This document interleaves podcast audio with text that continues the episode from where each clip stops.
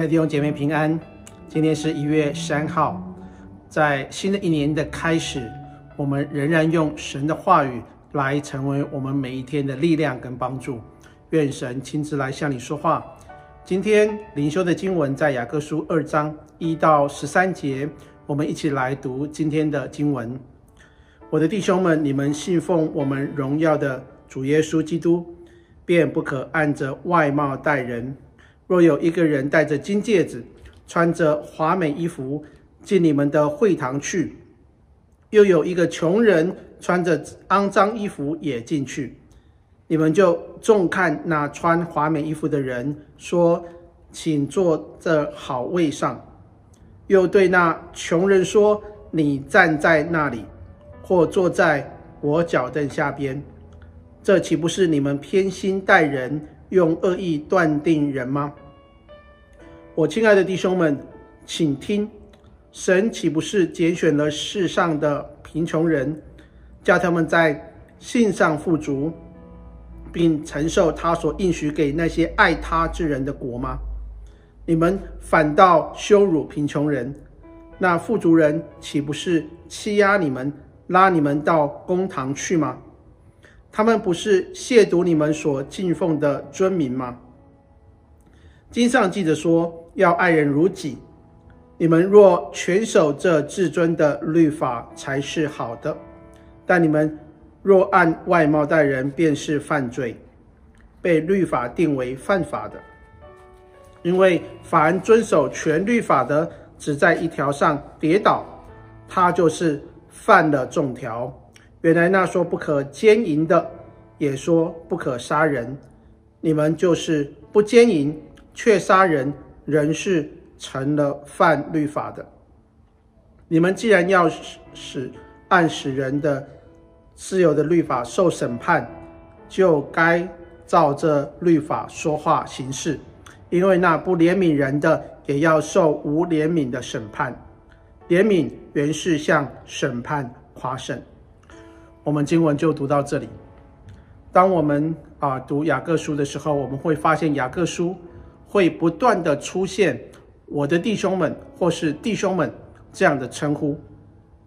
雅各很强调所有的信徒的地位和身份都是弟兄姐妹，凡来到教会的就是一家人，因为大家所信的啊是同一个主，相信耶稣是救主，是荣耀的主。而且我们将来也要与他同得荣耀，这是我们的信心。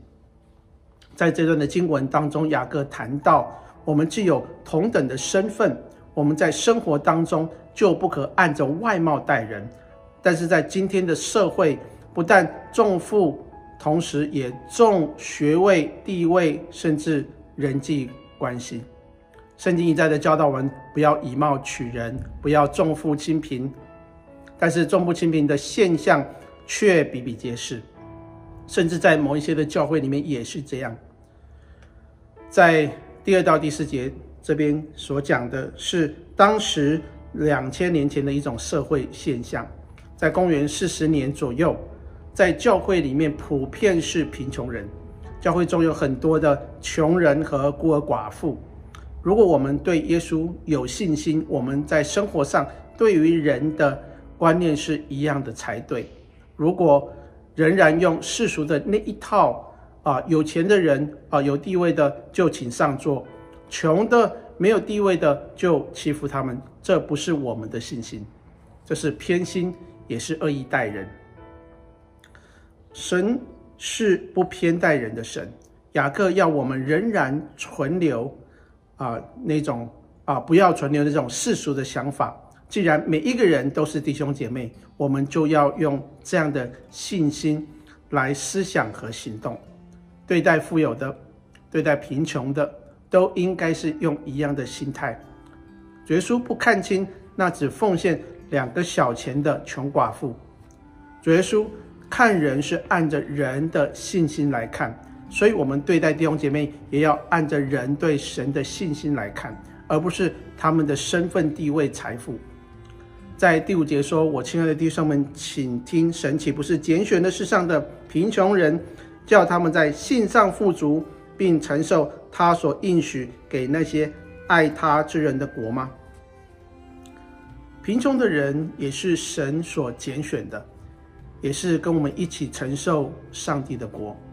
所以，我们相信，只要是啊，在主里面的人都有一样的价值。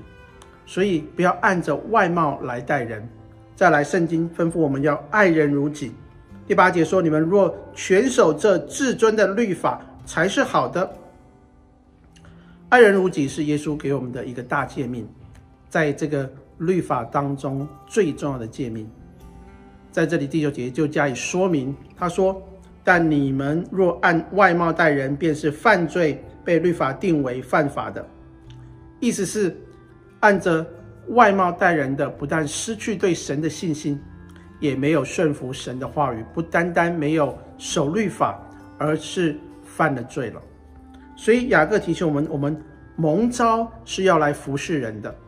神看我们委身的程度，不是数算我们多说了多少好听的话语，而是看我们的生命的跟我们的行为。不，所以不要偏待人，不要重富轻贫，因为这是一种。自私不讨喜悦的神不讨不讨神喜悦的行为。如果我们口口声声说教会是一个爱的大家庭，但是我们实际上却重富轻贫的话，这对我们的信仰是一个极大的讽刺，对教会传扬福音的工作也是会造成极大的拦阻。其实雅各讲这段话的意思是：如果你真的相信主的话，你一定会有行为，你不会说啊，我信了主，我信了神，但是。我的生命却完全没有改变，我也不悔改。一个基督徒不会说：“我今天接受了耶稣啊，我的生命不会有没有任何的改变。”所以，行为是我们信心的一个明证。真正的相信一定会带出行为，有行为的人不见得有信心。我们可以做很多的善事善行，但是我们不一定信神。但是，因着信，我们一定会行出来。所以，行为是用来证明我们的生命，而不是一个得救的确据。这不是得救的证明，而是我们的一个明证。这是雅各在这段要教导我们的，所以后面才会啊、提到这个信心因着行为才得成全。阿门。愿神的话语让我们能够更明白信心跟行为的关系。我们一起来祷告。